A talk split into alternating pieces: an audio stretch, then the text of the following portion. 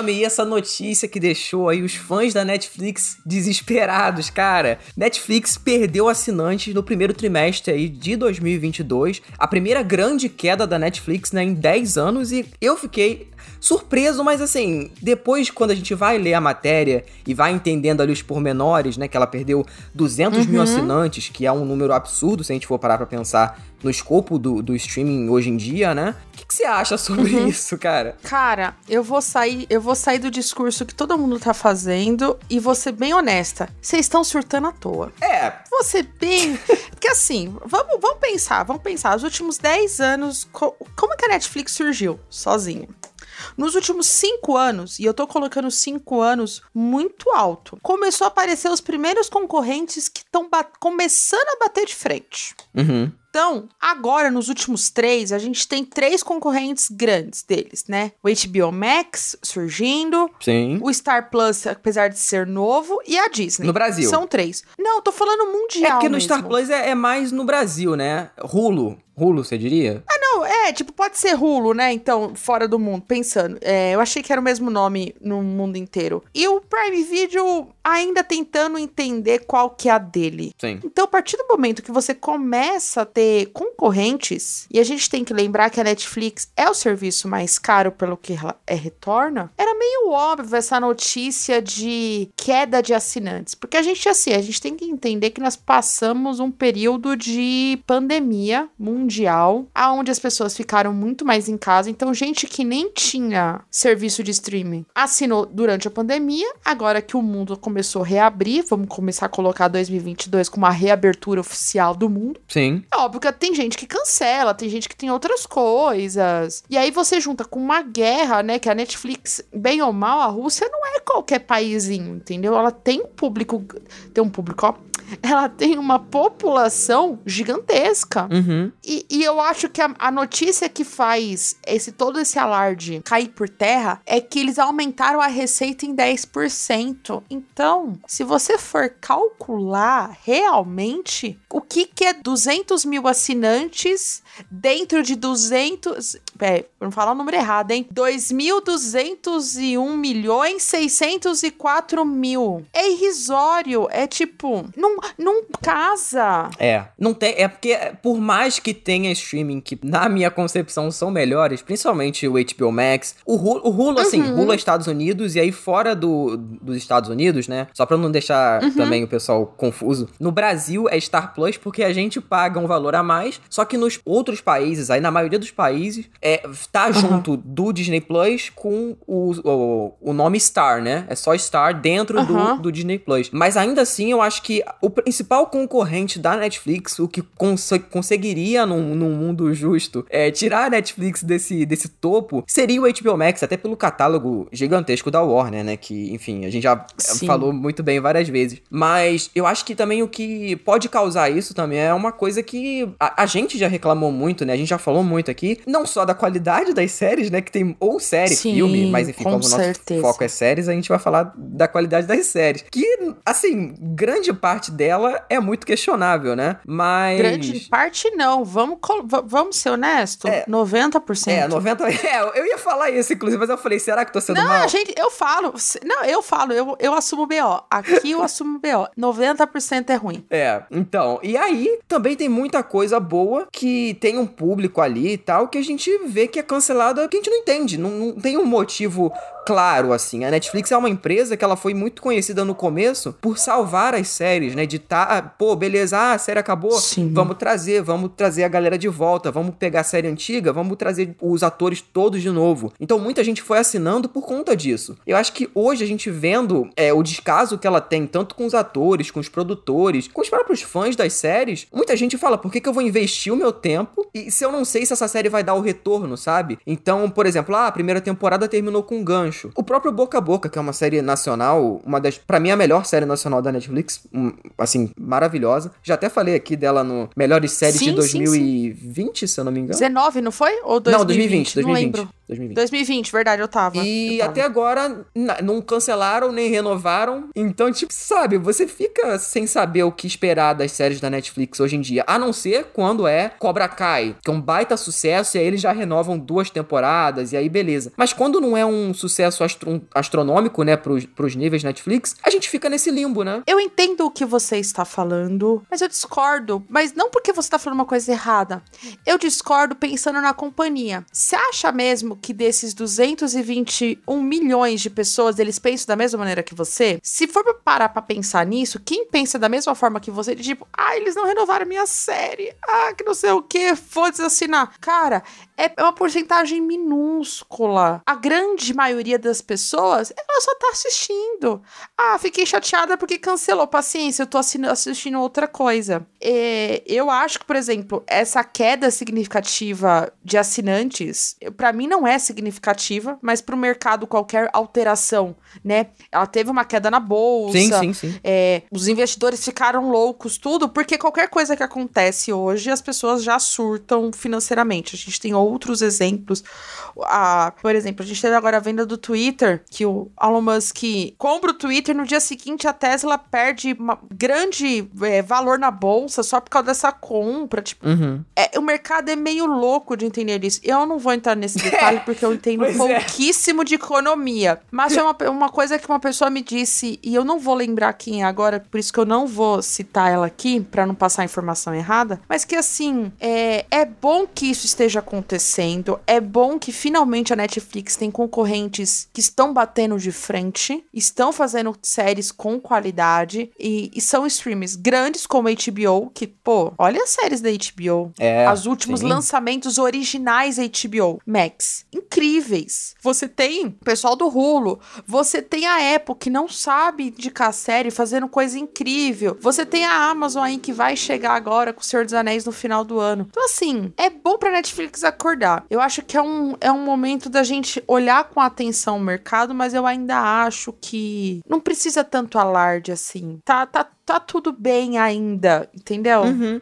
É, eu acho que o mais preocupante realmente é pra galera menor, assim. Só pra gente fechar esse papo que tá, tá grande demais. Uhum. Mas é pra galera menor ali que tem um, uma animação independente, alguma coisa, um filme menor. E a Netflix cancelou já várias animações que eles iam produzir, né? Então eu acho que é isso que eu falei. A galera maior, beleza, vai continuar, porque já tem um público ali cativo. Mas eu acho que eles não vão apostar mais tanto assim, pelo menos por agora. Ah, eu acho que não, hein, Cid? A gente pode fazer um programa sobre isso. Cara, daria um bom programa. Daria.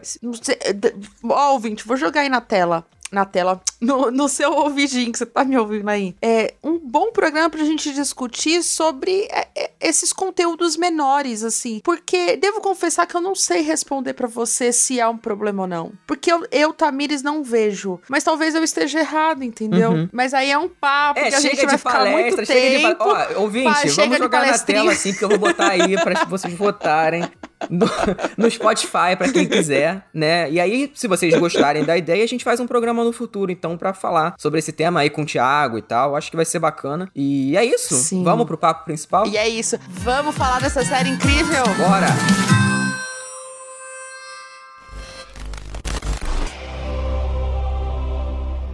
Sing it.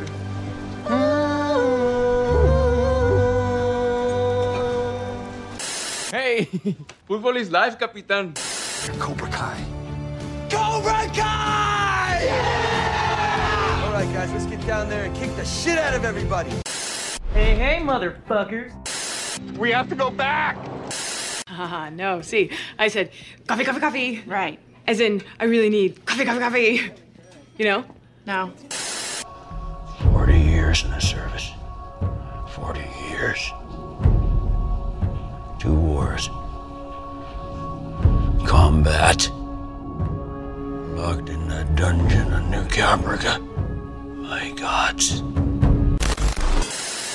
Sejam muito bem-vindos ao Serious Cast, o podcast sobre o mundo das séries. Eu sou Cid Souza. E eu sou Tami Sinosa. E hoje nós vamos falar sobre a primeira temporada de Heartstopper, série original da Netflix. Mas antes, a gente tem os recados aqui, os avisos. Se você ainda não segue a gente nas redes sociais, pode seguir como arroba SeriousCastPod. A gente também tá né, no nosso site aí, se você quiser ver os nossos top, né, top 10 de séries, informações sobre a gente, é, playlists que a gente cria com os nossos episódios, é seriouscast.com.br e também os nossos linktrees que vão estar tá aí na descrição, né? É só você clicar nos nossos nomezinhos que já tem um link é, direcionado para se você quiser achar a gente no Twitter, no Instagram, em qualquer lugar. Dá para você dar uma nota também no nosso perfil lá do Spotify, né? Cinco estrelas, quatro estrelas. Se você quiser ajudar a gente, né? Cinco estrelas aí. Inclusive, a gente tá muito feliz que a gente tá direto lá no top Spotify, na categoria de TV Sim. e filmes. Então, os programas, inclusive, os, programas passados aí estão indo muito bem. Então,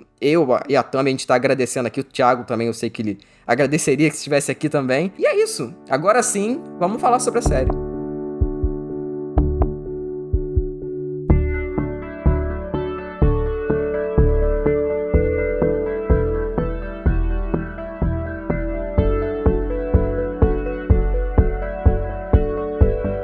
Bom, pra quem não sabe, a gente sempre faz uma parte aqui inicial sem spoilers. Se você não viu a série, tem uma curiosidadezinha ou só quer, enfim, ver a gente, né, falando sobre a série aí de uma maneira mais livre, para você saber se vale a pena ou não assistir. Já adiantamos que vale a pena sim, inclusive é uma das melhores séries da Netflix desse ano, é, que conta a história aí de dois adolescentes, o Charlie e o Nick, que descobrem uma amizade improvável aí, que pode ser, né, um pouco mais que a, que a amizade ali, quem sabe, né? Enquanto eles exploram a, né, a escola e o amor adolescente. Né? Uma, uma história bem teen, né, Tami? Eu sei que você gosta desse universo teen. Ah. E eu também gosto, apesar de que atualmente eu não tenho visto tanta, tanto conteúdo adolescente assim, apesar de eu gostar muito do Love Victor. É, enfim, gosto muito de High School Musical também. Só que de uhum. séries, especialmente, eu não tenho visto tantas. E você? Ó, oh, vou falar assim, ouvinte, eu não ia assistir essa série. É verdade. Tava com completamente decidida. Eu falei assim: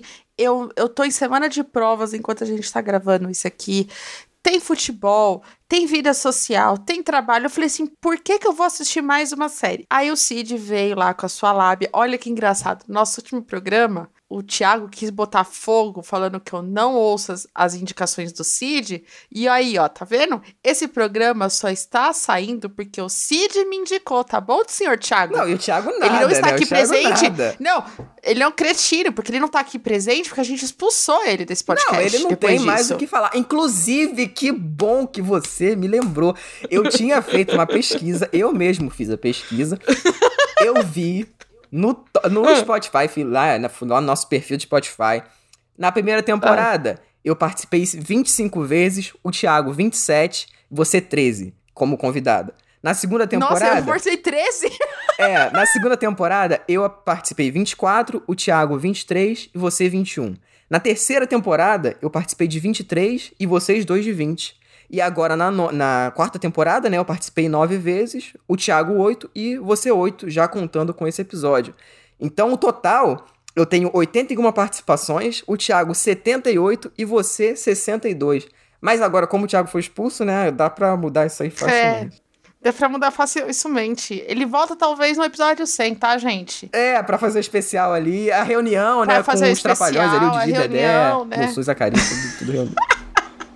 Mas enfim, então eu não ia assistir essa série. Só que o Cid me vendeu muito bem. Eu falo, Cid, às vezes você precisa saber vender pra pessoa. Talvez se você tivesse falado de outra forma, eu não teria assistido. Só que você me vendeu uma série simples, curta. que já é ótimo. Principalmente. Não, não, mas curta não é curta no sentido de duração, mas ela é uma história curta. Uhum. Que ela tem um começo, meio, fim, fechadinho mas que era uma coisa que eu estava precisando, que eu acho que quando a pessoa der play, ela vai sentir isso. O quão ela é coração para ficar feliz. Eu não fiquei triste nessa série. A minha vida já é uma bosta. eu não quero assistir alguma coisa que me deixe mal. Óbvio, tem coisa que eu vou assistir para ficar mal, para ficar brava e tudo mais. Mas eu sinto falta dessa, desse coraçãozinho quente, dessa coisa fofa. Deu acreditar que sim, existem finais felizes para todos. Uhum. E é isso que essa série é. Não sei se você concorda comigo. Eu acho que sim, porque a gente já conversou sobre isso. É, a gente Mas conversou é- um pouco, né? Um pouco sobre a série antes, mas eu, eu acho que o, o que eu gosto muito nessa série é o, o senso de novidade mesmo. Ela parece uma coisa nova. Isso, Apesar, Exato. Não, não. Uhum. apesar de ser uma história extremamente clichê, né? Dali do, do, dos, dos jovens, que um gosta do outro, mas não sabe se gosta de volta. E aí tem o, o- a relação ali entre os amigos, entre a família. Uhum. Só que eu acho que. E aí eu dou muito crédito à Alice Oseman, que é a criadora das HQs, e ela é roteirista da série, é produtora da série. Muito foda, né? Uma mulher aí jovem pra caramba. Se não me engano, ela é de Uhum. Sim. 90 e. Ela, acho que ela é de 92, 95, deixa eu ver Meu aqui. Deus, eu sou mais. É, você é mais velha do que ela, mais- isso eu tenho certeza. Eu sou. Ela é de 94, ela Caraca. tem 27 anos. Então. Ah, não é tanto assim, vai. Ah, não, mas ela é mais nova, pô. Enfim. É... Tudo bem. Mas não é uma Tudo diferença bem, eu muito grande. concordo. Poderia ser você aí escrevendo o negócio. É... Ah, E é muito legal porque a, o- a série, né, dos quadrinhos de Heartstopper, que inclusive eu já li as HQs, né? Saíram quatro até agora, vai sair a quinta ainda esse ano, né? É, ela é um spin-off, na verdade, do livro. E aí são realmente é um livro, né? Não é uma HQ. uhum. É que é focado na irmã do, do Charlie. Né, que é aquela personagem. É, exatamente. E aí no, no livro, eles aparecem, tipo, são citados, assim, mas não, não tem um foco neles. Só que a galera gostou tanto que ela criou a HQ focada na história dos dois. Então, é muito legal, sabe? Você vê que uma história que não era pra ter sido a deles, só que aí a galera gostou, ela fez, foi um baita sucesso aí e tal. Tanto que tem um aplicativo, o nome dele é Tapas, tem pra Android, iOS e tal, que ela disponibiliza de graça a HQ. Então, você não precisa comprar a HQ se você não quiser, você pode ler de graça no aplicativo, que você vai estar ajudando ela como artista também. Então, sabe, Mentira. é, um, é uma coisa. Né, muito legal isso. Eu, eu, eu gosto de falar porque é, é muito aleatório, né? Mas é muito. Gente, eu tô muito. Eu, eu fico muito feliz de ouvir isso, porque assim, eu já gostava muito da série. Mas você saber que essa história não é a original no sentido que eu falo, ouvinte, de ser a principal, acho que nem original a principal. E ela ter tido esse feeling, o público ter tido esse feeling pedido. E ela ter atendido, porque tem muita coisa que a gente vai falar que o autor, não, olha, eu escolhi isso aqui e vou até o fim. Não, ela, ela soube se moldar com a. Exato. Ela pegou o feedback e soube fazer esse feedback muito bem.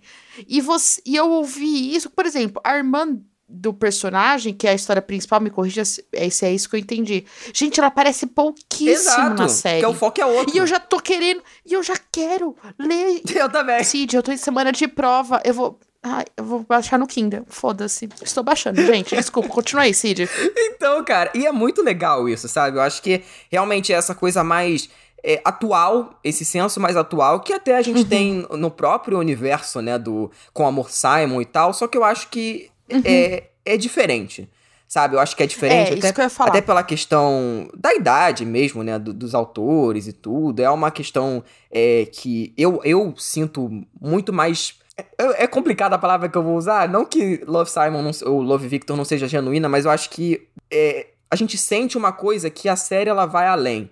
Sabe? O, a, o Heartstopper, né, no caso, ela vai além, ela aborda coisas além do que outros produtos que são similares, que tem muita comparação, né? Que a galera, inclusive, bobeira, né? Ficar comparando uma coisa com a outra, mas Sim. acontece muito. Acho que isso, inclusive, é um, não é uma coisa boa é, para nenhum produto, nem para um nem para outro, porque só gera, enfim, é, briga desnecessária, né? Fala a verdade, é gente desocupada para causar briga desnecessária. Mas eu acho que é isso. A série ela tem esse ar de novidade, sabe? Essa coisa assim que você vê, pô, é legal ver uma outra perspectiva de uma história que já foi contada muitas vezes, sabe? Eu vou con- concordar 100% com o que você falou, mas eu acho que a série.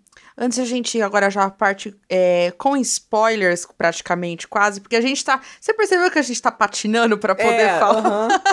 Porque eu acho que a graça da série é isso, de você ir meio cru, de ir descobrindo a história junto. Ela aborda temas seríssimos é, que é o bullying, sobre o primeiro amor, sobre aceitação, sobre dúvida, sobre descobertas de uma idade que, assim, a maioria do nosso público é da minha idade, mais ou menos, né? entre a idade do Tiago. Então, assim, a gente já foi adolescente, a gente sabe como tá a nossa cabeça, como a gente pensa, como a gente é inseguro com tudo.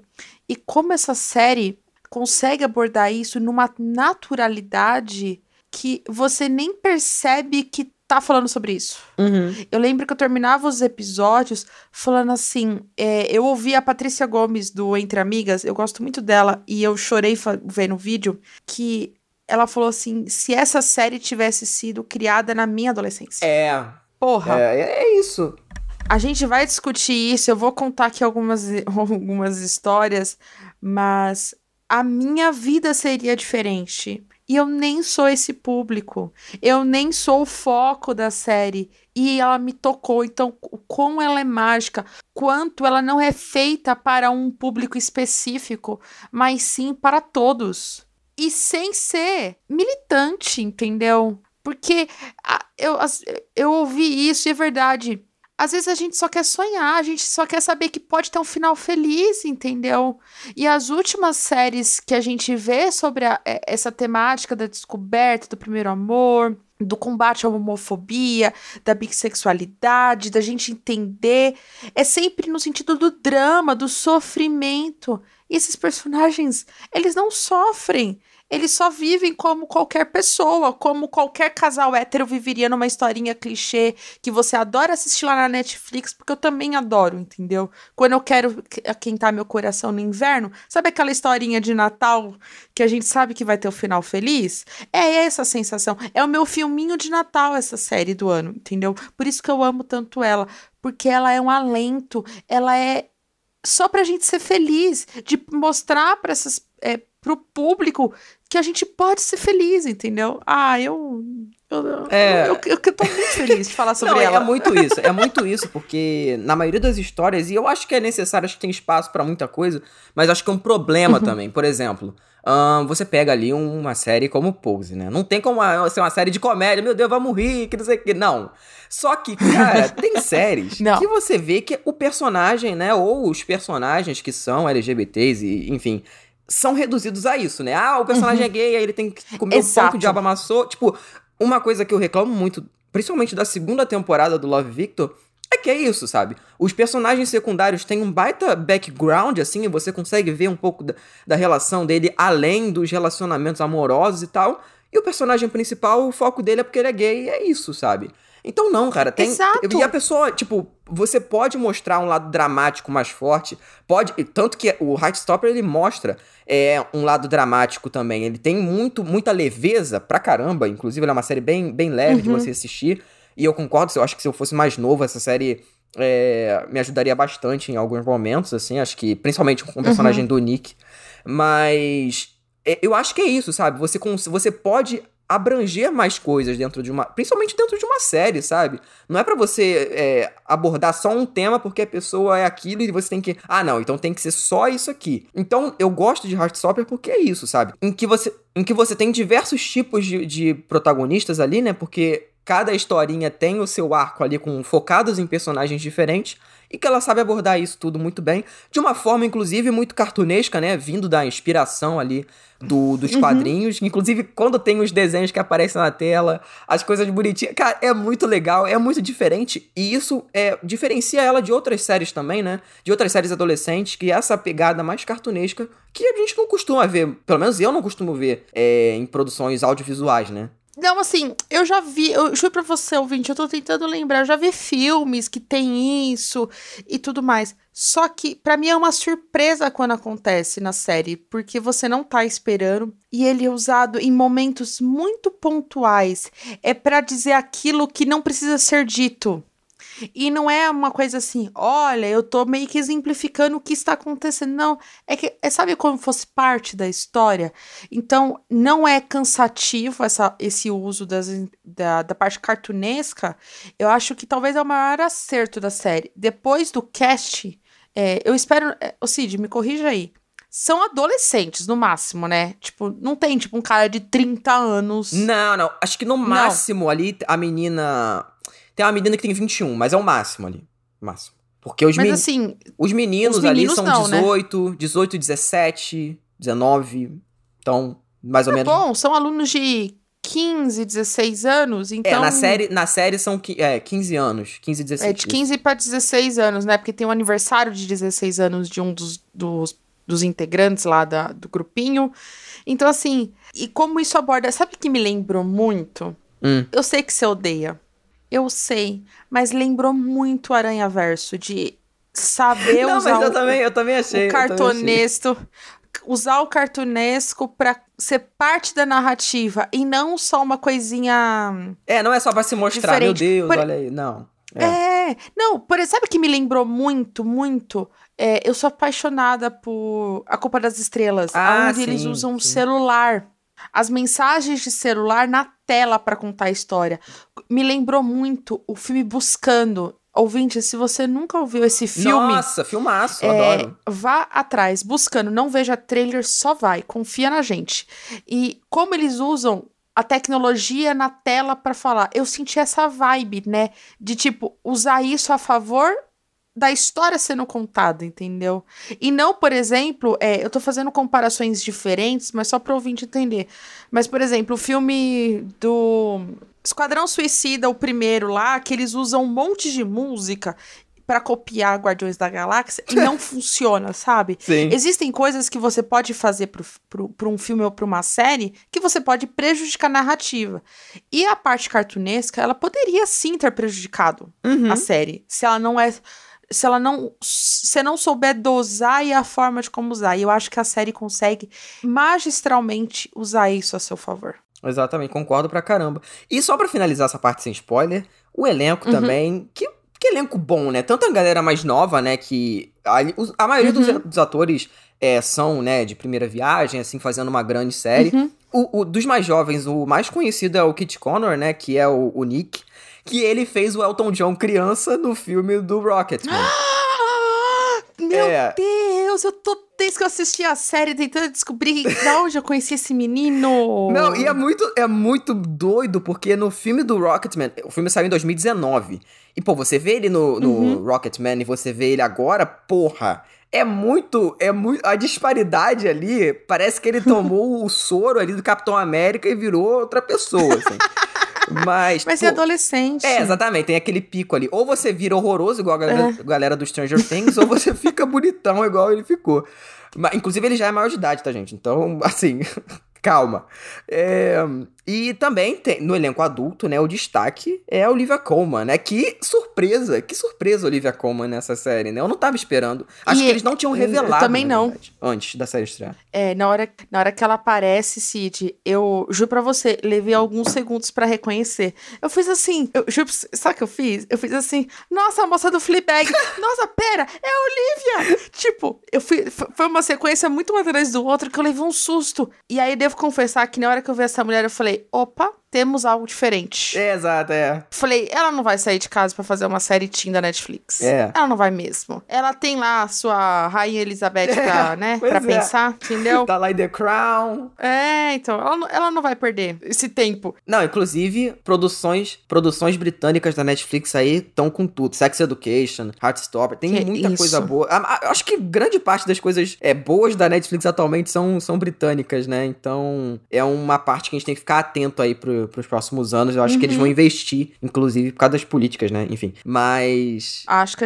dá um programa, Dá, hein? Vamos dá, ser dá, honestos? dá, dá mesmo, dá mesmo. Porque, ó, eu não tinha parado pra pensar nisso que você falou. E outras produções que a gente tem, a gente, a gente fala naquele nosso episódio ano passado sobre regulamentação e tudo mais. Eu sei que na Inglaterra, né? Na Inglaterra não, no Reino Sim, Unido sim. tem, tem um, uma lei um pouco mais organizada em relação ao Brasil. A gente até fala um pouco sobre isso ah, nesse programa que a gente cita Sex Education. Mas agora você parando pra pensar, é verdade, porque você tem The Crown, você tem Sex Education. É, A gente pode dar uma investigada aí, ó, ouvinte. Se quiser, bota aí É, se você que quiser. rende, acho que rende. Tá bem. Acho que dá. Mas enfim, vamos falar com spoiler? Como diria o Thiago antes disso, dessa laranja dá pra espremer um É, dá pra espremer bom um suco, né? aí dessa laranja. Enfim. Vamos pra parte spoilers, vambora, finalmente, Cid.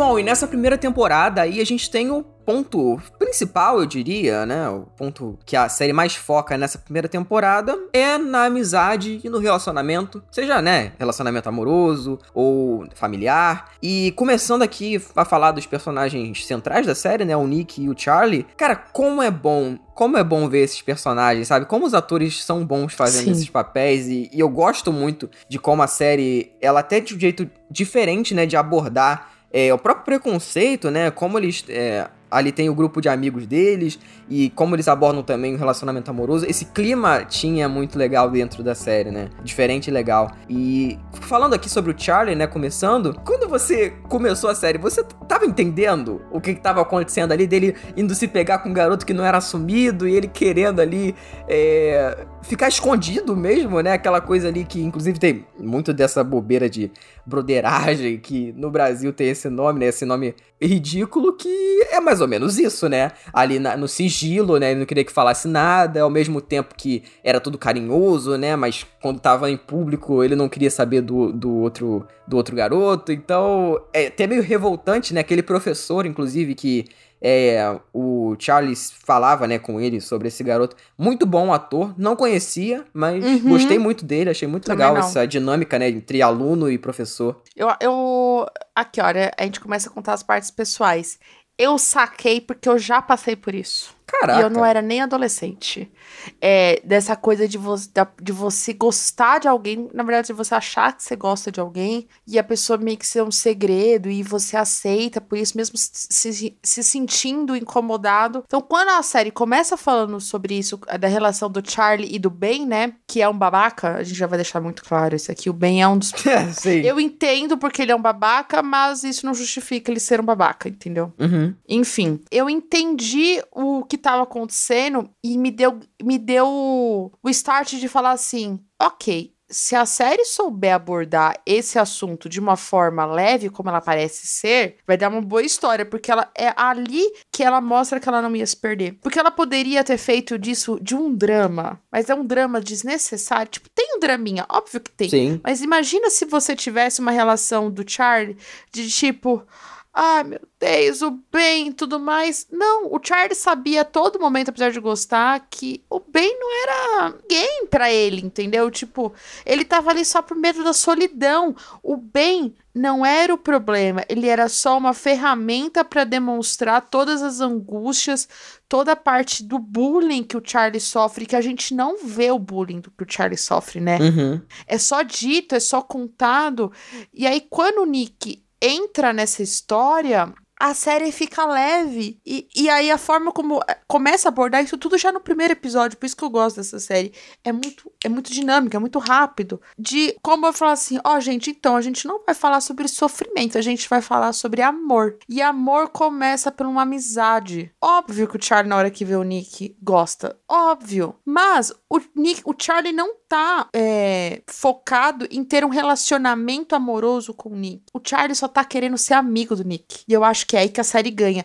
E é aí que ela mostra o diferente que ele tem com o Ben. Porque o Ben, ele não quer ser amigo do Ben. Sim. Ele quer ser o namorado do Ben, entendeu? E o Ben não quer nada. Eu acho que essa relação desses três personagens sobre o que é principalmente a amizade e assim, esse negócio de broderagem existe, mas é uma coisa da nossa sociedade entre homens e tudo mais. Eu acho que é uma discussão muito grande pra resumir aqui. Eu até evito de falar. Não porque eu discordo, viu, gente? Não é isso.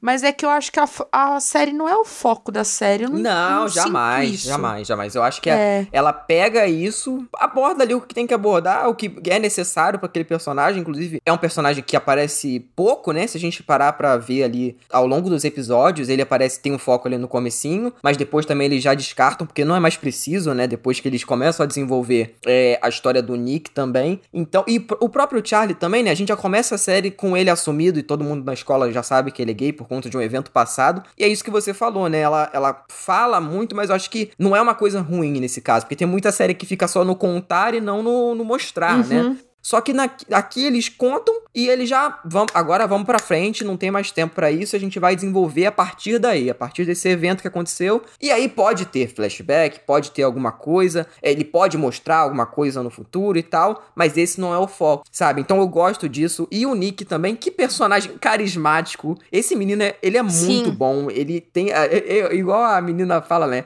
Ele parece muito o Golden Retriever humano, né? O- Então.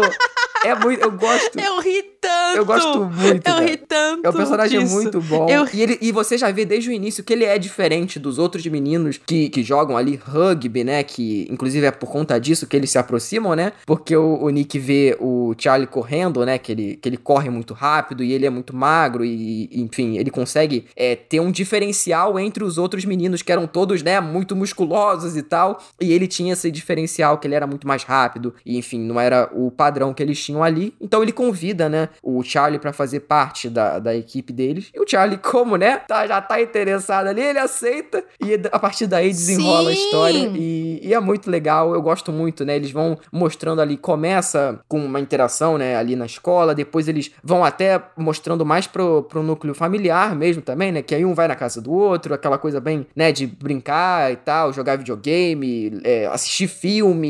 E, e eu gosto de como eles vão sempre fazendo isso com, com umas transações muito dinâmicas, né? Então, a direção dessa série, inclusive, é muito boa, é muito bonita. Quem é, eu esqueci o nome do diretor, pelo menos desse começo, que ele já dirigiu Sherlock, a série da, da BBC. Ah. Então, apenas Sherlock, né? Que é uma baita série aí. Então, te- além da, né, da, da roteirista ser muito boa, a direção também é muito foda, que contribui, então, pra, pra ser uma série que a gente tá babando muito ovo, né? Eu nem pensava que a gente ia babar tanto ovo. Inclusive, a divulgação da Netflix nem foi tão legal, né? Porque ela não falou muito sobre antes de chegar, chegou, a galera gostou e foi sucesso por conta mais da, do bafafá do que da divulgação da Netflix, eu acho. Inclusive. Vamos ser honesta. Vamos ser honestas aqui, vamos lá. Quais são as melhores séries dos últimos tempos da Netflix? Olha. Todas surgiram assim. Não, não, não precisa responder, ouvinte. Pensa assim. Eu vou dar alguns nomes. Você pode discordar de como ela terminou, como ela está agora, mas quando ela surgiu foi dessa forma. Stranger Things, Dark, é, Se- é, Sex Education. Ela teve algum tipo de divulgação? Essas três séries? Vamos colocar essas três aqui. A Typical, por exemplo, quando ela surgiu. Não. Pelo bafafá, eu- né? a Mas gente- pelo bafafá mesmo. Vamos falar, vamos parar pra pensar. A gente reclama da Apple, mas a, a Netflix também faz isso, né? É. De divulgar pouco. Ela divulga uma coisa ou outra e tudo mais. Tipo, por Ela divulga mais quando já é sucesso, né? Ou quando. É, realmente. Ou, por Realmente. exemplo, quando precisa, por exemplo, a gente teve agora a série da Bruna Vieira, que é do livro De Repente 15, é, que é uma série brasileira com a Maísa e tudo mais. Ela chamou atenção porque era com a Maísa, uma série brasileira. Não, de volta então aos ela tem um 15, mercado específico. Se lembrou do de repente Nossa, 30. de repente. eu de repente.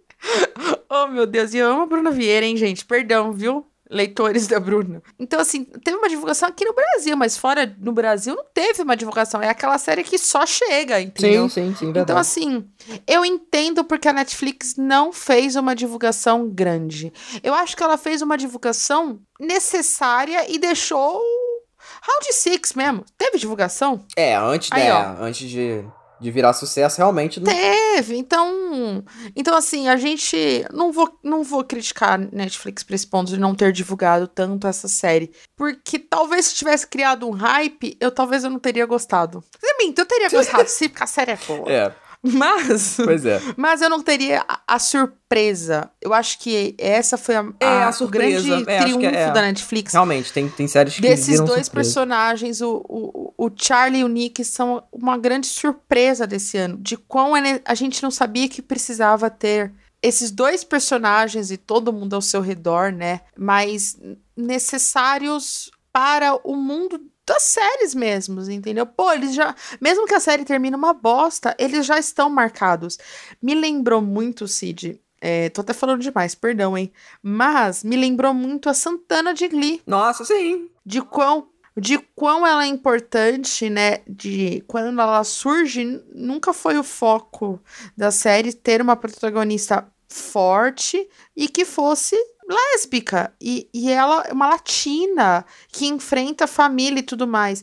E o Ryan Murphy vai colocando essa pauta durante as temporadas e ela se torna um ícone. Uhum. Sim, Eu sim. acho que o Charlie e o Nick podem ser considerados ícones hoje de autoaceitação, de descoberta e de uma forma muito bem feita. Não, e é muito legal você vendo que tem uma diferença ali entre como eles tratam os personagens. Agora, com spoiler, a gente já pode comentar. Uhum. É, o Charlie, a gente já, né, já sabia, né? E eles abordam de uma maneira diferente, né, os dois personagens. Porque o Charlie, a gente já sabia, né, que ele era gay, já tava, né, todo mundo já sabia a orientação sexual dele. Só que o Nick, aparentemente, todo mundo achava que ele era hétero, porque, né, gostava dos esportes e tal. E, inclusive, é muito legal isso, né? Que eles quebram isso também, né? Não é naquele estereótipo ali. Uhum. E aí o personagem fica confuso, porque será que eu sou gay? Mas eu antes eu gostava de mulheres, e aí fica aquela confusão, e, e é muito legal aquela montagem dele pesquisando na internet. Será que eu sou bissexual? Aí aparece um quiz, aí tem tanto de coisa na internet, tanto de informação, e ele não entende muito bem isso. É muito Aham. legal. Eu acho que a série, primeiro ela começa dele como amigo do Charlie. Sim. amigo. E aí ele sabe que, e ele sabe que o Charlie é gay. Não é, não é preciso ser dito. E eu acho que esse é o primeiro ponto de acerto da série. Os personagens não precisam assim, eu sou hétero, eu sou. Não, eles só são personagens. Sim, A, a, a sua orientação sexual não é o principal para a história. sim. Eu, porque quando você vai ver uma série.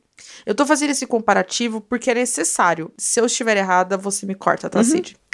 É, quando a gente tá vendo uma- um conteúdo hétero, vamos pensar assim, não fica dizendo, olha, eu sou hétero, eu vou me relacionar com aquele cara, eu mulher, entendeu? Toda vez que eu assisto uma história de, sobre, sobre a comunidade gay, sobre bissexualidade, parece que as pessoas precisam panfletar e a série não. O Charlie é um personagem gay dito, é citado que ele começa a sofrer bullying quando ele se, se assume, entre aspas, pra escola. Sim. E aí tem outros pontos, ele ser nerd e tudo mais. Mas isso não é um ponto, e o Nick sabe disso. O Nick, quando começa a conversar com ele, é dito, e não é, não é uma discussão. É só uma convivência. Exato, é, é muito segue. naturalizado, assim. É, é- e por isso que eu Isso. gosto, sabe? Por isso que aí, pô, tem personagem. E aí você coloca até, por exemplo, é, em questão de etnia, né? O melhor amigo do, do Charlie, ele é asiático, então ali tem a questão da família, que também não, não Uhum. implica em nada. O personagem simplesmente existe. Uhum. Tem as meninas também, né? Que tem a Ellie, que também é amiga dele, que é uma, uma mulher trans. Então tem o Isaac, que é aquele menino gordinho que tem ali, que ele- que ele tá sempre lendo o livro. E ele tá ali, ele existe. Uhum. Sabe, ele, ele é o cara ali que existe. Ele tá fazendo ali. Depois ele tá fazendo esporte também. Ele é um cara gordo que tá fazendo esporte. E não é zoado, sabe? Em nenhum momento. Então, por- as meninas da do outra escola é muito foda. A Ellie, é, por ela ser uma personagem trans que sai da escola, e, é- e é, e é dito isso, né? Uhum. Ela sai da escola que tá os meninos, porque assim, a gente não contou isso, né? São duas escolas, Isso. uma só para meninos e uma escola só para meninas. Elas ficam no mesmo lo- local, uma do lado da outra, e existe essa divisão arcaica. É, é dito na Sim. série em um momento disso, tipo, nossa, que besteira. Mas não é o foco também. Tipo, assim, os personagens estão dentro daquele negócio Sim. eles querem mudança, eles até citam, mas assim, tipo, eu não vou. Não, não é o foco ainda. Talvez no futuro, né? Eu não sei, não li os HQs, talvez seja uma questão pro futuro. Então você mostra a Ellie saindo dessa escola. E aí é muito engraçado porque o pessoal pergunta: Ah, você saiu daquela escola? Todo mundo sabe que é uma escola de menino. E aí ela vem pra uma escola de menina. E aí ela fala: Não, o problema era no meu cabelo. Ela faz como se. Não sinto nem se é uma piada, mas é, é um negócio assim. Você não precisa dizer que ela é. Exato, é uma Você questão que é muito, é muito legal. E, a- É. e aí, por exemplo, tem as outras meninas da escola também, que são um casal. Então, sabe, é, é tudo isso de uma forma muito natural. Não precisa, meu Deus, vamos fazer uma alarde. Tipo, não, não. Estamos existindo. Tá legal, sabe? E aí eu gosto disso porque você fala que ela fala, eu também sofri. E ela comenta, né? Eu também sofri bullying. E ela poderia ser uma personagem sozinha e tudo mais. Ela tem um grupo de apoios onde ela tem três pessoas completamente diferentes dela. E elas são amigas e isso não é uma questão. Sim. E o Nick conhece ela e não é uma questão. A Taria Durst conhece ela e não tem uma questão. A família do tal não é uma questão. Exato. É só uma amizade. E eu. E é, Ao ponto, City, que assim, eu demorei um pouco pra perceber que ela era uma mulher trans. Uhum. Pra mim, ela, é- na verdade, assim, é uma mulher. É uma mulher. E aí, quando eu me toco, acho que é no segundo episódio. Acho que é, acho que é no segundo episódio. Cara, aquilo me deu um alívio e uma felicidade de eu tô vendo uma história de amor entre a- os amigos e ia crescendo e aí começa a relação dela com tal, da relação de amizade com o próprio Charlie, da, da construção da amizade dela com a Darcy e eu falo, que fofo. E não é fofo no sentido assim, ai, é porque é pouco. Não, porque é, é bonito. Você fica feliz. Eu assisti essa série em todos os episódios, em todos os plots, com um, um sorriso no rosto. E um tipo, ah, ah. Porque todos os personagens são bons. O- os coadjuvantes engrandecem os personagens principais, que é o Charlie e o Nick, né, da história, se a gente for parar pra pensar mas sem apagar as próprias histórias desses três personagens, e depois a Tari e a Darcy aparece. O Isaac nem tanto, mas eu acho que o Isaac vai ter um- algum foco mais no futuro, mas que eles têm o seu foco, né, sem roubar o dos principais. Você não sente tipo, nossa, é, vai, vai contar agora o personagem principal, não, agora eu vou contar do coadjuvante. Eu não sinto isso, você sente? Eu não sinto. É, não, não. Até porque, por exemplo, ah, cada um tem a personalidade, né? O tal é muito ciumento.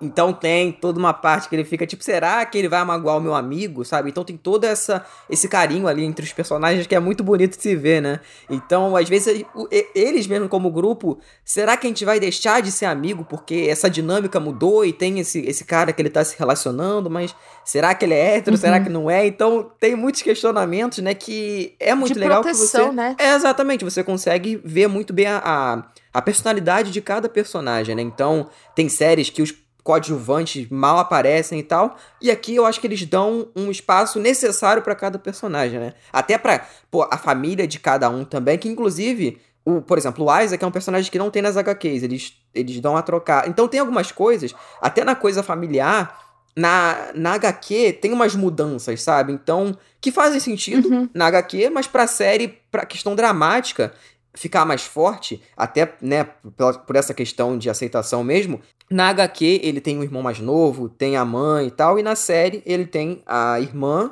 e, né, o, o pai, né? Na, na HQ ele também tinha irmã, mas na série eles deixaram o pai e a irmã pra mudar um pouco essa dinâmica também. Até pra não ficar muito igual, né? A série tem bastante coisa bem similar à HQ, mas tem uns pontos que o que mudou eu achei que fez sentido, sabe? Não, não ficou é, esquisito e tal. Eu achei que o que eles mudaram do material original pra série foi muito legal. Até porque é a mesma, é a mesma pessoa, né, que mudou. Então não tinha nem como ficar ruim. né? Sim. E a, e a gente fala sobre isso no nosso programa de spin-offs, né? De reboots, coisas baseadas, de quando o autor tá envolvido. Claro, a gente tem umas exceções quando o autor não tá Sim. envolvido que são bem feitas, né? Não vamos negar. Mas, quando tá envolvido, a pessoa parece que consegue criar mais histórias, né? É porque ela mais do que ninguém conhece o universo, né? Então Exato. é muito foda. E eu acho que é- é esse núcleo coadjuvante, né, indo pra Tari e para Darcy agora um pouco, como elas aparecem na série, como elas são. plot delas é importante sobre aceitação, de uma forma muito simples. É, elas são lésbicas, estão namorando e elas não contaram pra ninguém. E aí a pergunta que o, a Ellie fala, mas por que, que vocês não contaram? Tipo, ah, porque não é uma questão. Tipo, não é que elas estão escondendo, mas elas estão deixando juntas. E quando elas contam, é de uma forma tão bonita. Sim. E isso encoraja outros personagens. É usado isso ao favor. Tipo, ah, postei na, no, no, face, no Facebook, ó. Postei No no Instagram. Instagram, que ela é minha namorada. Não, e o Charlie e o Nick, na verdade, são. é, o Nick, principalmente, né? Ele é encorajado por conta da, da ação das duas, né? Porque ele, Sim. ele, vê, ele vê ali o que, que aconteceu com as duas e, e, tipo, ele tá disposto a passar por aquilo por, cau por causa da pessoa que ele ama, né? Então isso é, é uma mensagem muito legal também, Uhum. sabe? E isso sem esquecer de não deixar o, o, o só o clichê, o quanto isso pode afetar. E eu acho Uhum. que o que a Tara passa é, é muito bem pincelado isso. E eu não sinto que ficou faltando. Você sente isso? De tipo, de todo o bullying que ela aceita, porque na verdade ela era a menina mais bonita. Uma menina negra, Uhum. fora do padrão, que era a principal, que nossa, ela é linda, nossa, ela é da banda, nossa, ela é nerd e tudo mais. Ela não é uma mulher magra, ela não é uma mulher loira, ela não é uma mulher branca. Sim. Ela é uma negra maravilhosa, lésbica, nerd. Com uma baita personalidade também, né? Como ele, a série consegue sair desses clichês, entendeu? É, eu, eu gostei muito da Tara. É uma personagem que, quando ela aparece, eu meio que falei assim, "Ai, talvez eu não goste, mas aí passou, tipo, no segundo diálogo, eu falei, ai, ela é das minhas. ela Sim, é sim. afrontosa, que nem eu. Me lembrou muito eu, no sentido assim, de tipo, amiga de todo mundo e tudo mais, mas com muitas inseguranças. E a Darcy, que aparentemente é aquela menina que não loucona, né? Tipo, good vibes.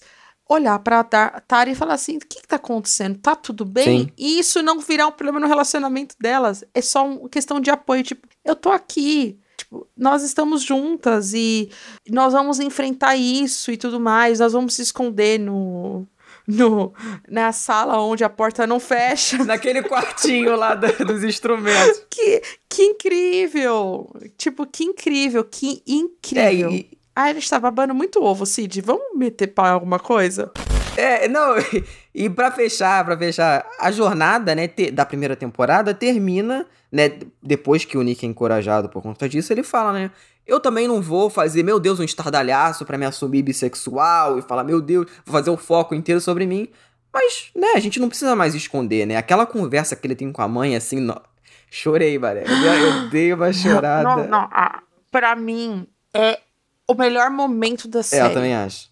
Também acho. Olivia Colman é muito foda, a interação entre os dois, a conversa sincera entre mãe e filho. Tudo É muito legal, sabe? Você vê ali que é é uma, uma, uma situação que muita gente passa e que é feito de uma maneira tão bonita. Não tem nada de estardalhaço naquela parte, né? Só a câmera ali nos dois, uma conversa simples. E aí ele até, fa- é, como a mãe, né? Um pouquinho mais velha, ele...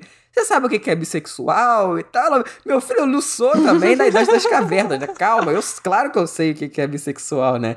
Então é, é legal, tem essa leveza entre mãe e filho que eu adoro, enfim.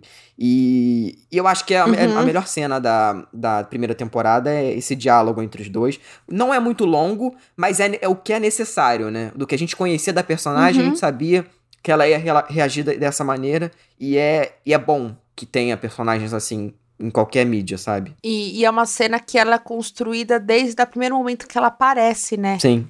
Quando ela fala pro Nick: Nossa, você parece uma outra pessoa com o Charlie. Quando tá perto dele. quando tá perto dele. Uhum. E aí ela começa a perceber pequenas situações e ela vai deixando o filho chegar nela. É uma conversa que o Nick não precisa ficar dando satisfações a ela. É, é aquela coisa do. Ah, é isso? Você quer falar mais alguma coisa? Tipo assim, vai no seu tempo. Você não precisa ter todas as respostas. Eu acho que é isso que a série deixa na série inteira, se a gente for parar pra pensar. Eles são adolescentes, eles não precisam tomar decisões pro resto da vida deles. Ao mesmo tempo que eles não precisam saber todas as respostas ali. Uhum. E aí é muito bonitinho que toda a relação entre o Charlie e Nick, quando começa a relação mesmo, que o Nick pede pra esconder, eu fiquei com medo que fosse a mesma coisa do Ben, assim, sabe?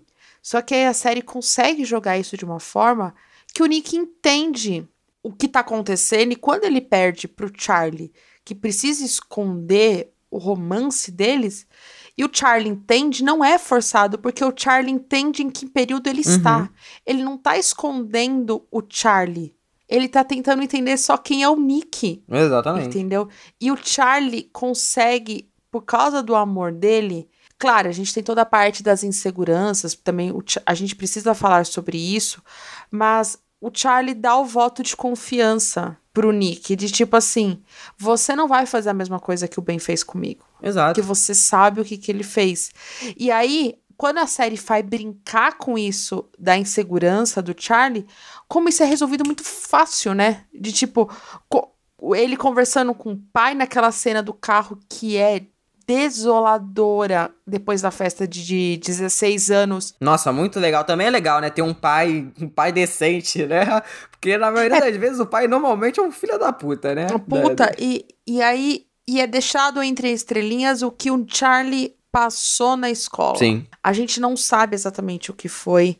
O Tal fala isso, a Ellie fala isso, o Isaac fala isso, a, a irmã. E, e é muito doloroso que nesse momento o Charlie vira pra irmã e fala assim: Eu penso em desistir. E aí você vê o quão depressivo o Charlie tá. Mas não é porque o Nick rejeitou ele e tudo mais. Mas é pelas inseguranças próprias do Charlie, entendeu? Uhum. E como é bom que a série não joga isso culpa no amor dos dois. Não, e, e assim. Porque eles podem ser felizes juntos, separados com problemas, entendeu? O Nick tentando se entender Uhum. como uma- um personagem bissexual, como o Charlie precisa enfrentar toda a parte que ele sofre do bullying, de autoaceitação, mas não por ele ser gay, mas de ser quem ele é, Uhum. entendeu? E é muito triste. É, acho que é o único momento que eu chorei na série mesmo, assim, tipo, de não de felicidade, mas de tristeza foi quando o Charlie vira pra irmã, né? Que é quando tem a fala com o pai em sequência de tipo, eu não quero mais existir.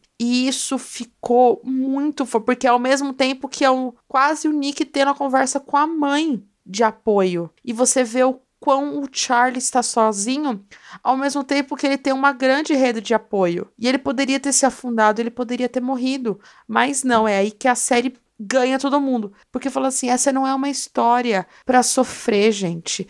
Personagens gays não precisam morrer sempre ou se matar, eles podem ter um final feliz. Eu posso ter o clichê que eu vejo na televisão todo dia. E aí, na hora que a, a série engrandece, que é o encontro das duas escolas, que são os últimos episódios que fica sensacional.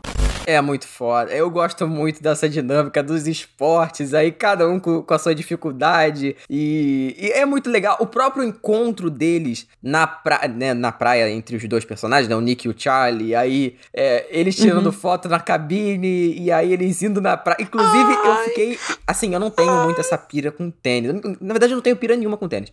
Só que na hora que o Nick vai na praia e ele pisa com o tênis na água, eu falei, meu irmão, isso aí vai dar um trabalho com a meia toda ensopada, aquela sujeira.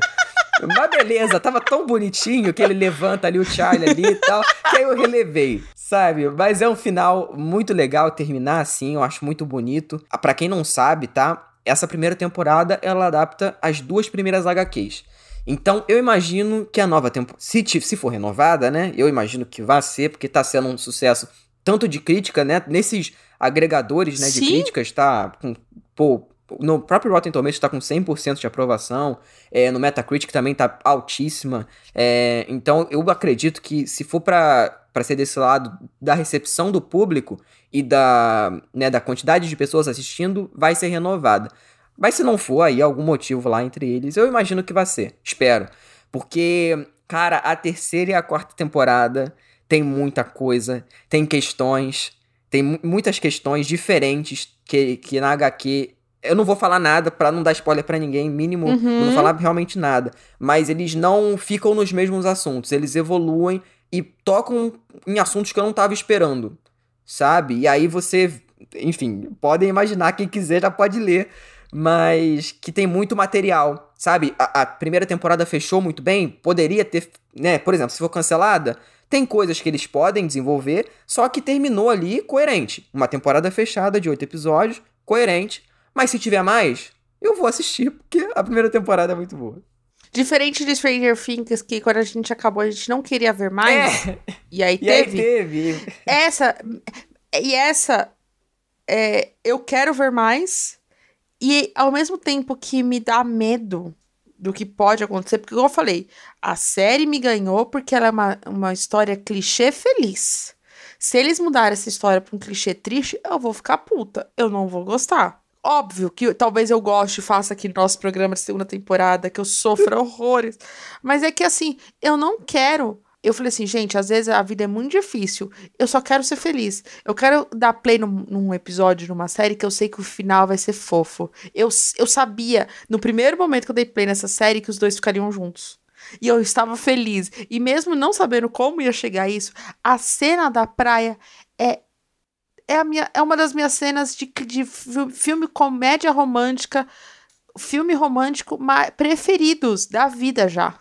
Porque é lindo. Eles deitado, aí tira foto. Gente, o quão clichê é isso. E quão lindo é isso. Quanto eu quero viver isso. Você sentiu isso que na hora que acabou? De tipo, eu também quero viver essa história. Pô, é, é exatamente aquela, aquela história típica, né? Que a gente quer viver. é muito legal isso. Eu quero viver essa história. Ah. Sabe Só que me falta a lembra. gente se mudar pro, pra, pra, pra Inglaterra. Pra gente. Vamos! Muito Não, fácil, né? vamos, Vamos ó, tirar partiu. visto. Mas, Bora!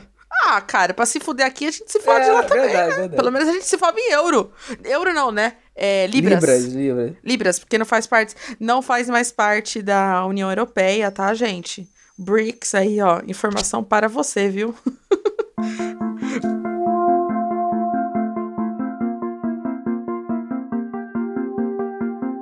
Acabou, né? Vamos aí pras notas. Notas pra primeira temporada de Heartstopper. É, de 0 a 5 estrelas, pra quem nunca ouviu. Pode começar aí. Tá? Ah, Cid, a gente não precisa fazer suspense. Tá no nosso panteão, Rodeio, vamos rodeio. está no nosso panteão, nota 5 e o Cid vai dar 5, né, Cid? Pode falar, vai. É, não, não tem, não tem rodeio. Eu fiquei muito surpreso com a qualidade da série. Todos esses assuntos, não vamos ficar nos repetindo aqui, porque realmente é uma Uhum. série muito diferente do que a Netflix tem entregado pra gente aí, em quesito qualidade. E, e Uhum. isso tá sendo refletido, né? a galera falando, tá direto aí no Stranging Topics, a galera pedindo uma renovação pra segunda temporada. Então, pô, as vendas dos, do- das HQs aumentaram absurdamente, até esgotou, se eu não me engano, na Amazon aí. Eu ia até comprar a versão física, mas é, acabou esgotando. Então, assim, é, tá sendo um sucesso além da série, sabe? E o, e o elenco também tá muito feliz, eles estão ganhando muitos seguidores. Então, tem tudo pra ser um- uma, uma série boa da Netflix, uma série que se consolide como boa ao longo das temporadas, né? Não fique só na primeira. Mas se acabar, vai ser uma pena, mas ali é uma temporada fechada muito, muito boa que eu recomendo pra todo mundo. Além de ser, né, pô, oito episódios de 25 minutos ali. Dá pra ver, né, gente? Não, não dá pra ver, não é igual o Thiago aí que, ah, não posso ver. Podia ver. Podia. Não viu porque eu Cara, não o. Thiago ia adorar. Eu acho que o Thiago ia adorar. Eu também acho. O Thiago é muito previsível. Então, é isso. Mas quem sabe aqui, né? Se sair uma segunda temporada, a gente tá aqui nós três. Não, e eu, e eu vou só fazer um comentário, concordo com tudo que o Cid falou. E eu queria deixar só um destaque também que a gente não falou, que é a trilha sonora, né? Trilha sonora é Oh. sensacional. Nossa, As trilhas sonoras, as trilhas sonoras da Netflix, pô, a gente pode falar o que quiser, mas elas estão muito bem. Então eu queria parabenizar aí a Netflix. A gente sempre mete pau na Netflix nesse programa, menos hoje. é raro, é raro isso Netflix. acontecer. Ouve esse programa pra patrocinar nós, porque eu estou elogiando você. O, dia fotografia, conteúdo exclusivo e a Trilha sonora. Que inclusive tem no Spotify. Tem no Spotify Isso. a playlist, né, que a Netflix lá criou em parceria com o Spotify. Tanto a, a trilha, né, incidental, tudo criada pra série. Uhum. Tudo muito boa. E tem nos streams aí de música que você consegue ouvir também. É isso, Dani. Finalizamos é essa isso, falamos sobre- obra-prima. Ai, obra-prima, hein? Já soltei aqui, hein? Obrinha-prima, primeira temporada é incrível. Aí a segunda vira uma bosta. Eu estou garantindo que é a primeira. Ima- Imagina se fica uma merda, cara. Imagina a decepção. Caralho, que coisa Ai, meu triste. Deus. Não, vamos, vamos. Eu, Então- eu confio, eu confio, eu confio, eu confio no elenco, confio na Alice. Cara- Vamos lá. Vai ser bom. Eu tô com a mesma vibe de Dark, então. Todo mundo sabe que Dark é uma das minhas séries favoritas da Netflix, então eu estou bem confiante também. É isso. Eu estou, por isso que eu já estou carvando. Obra-prima da Netflix. É uma isso. das melhores já feitas. Beijo, ouvinte! Obrigada. Valeu, até daqui a 15 dias. Tchau. Até daqui a 15 dias. Tchau.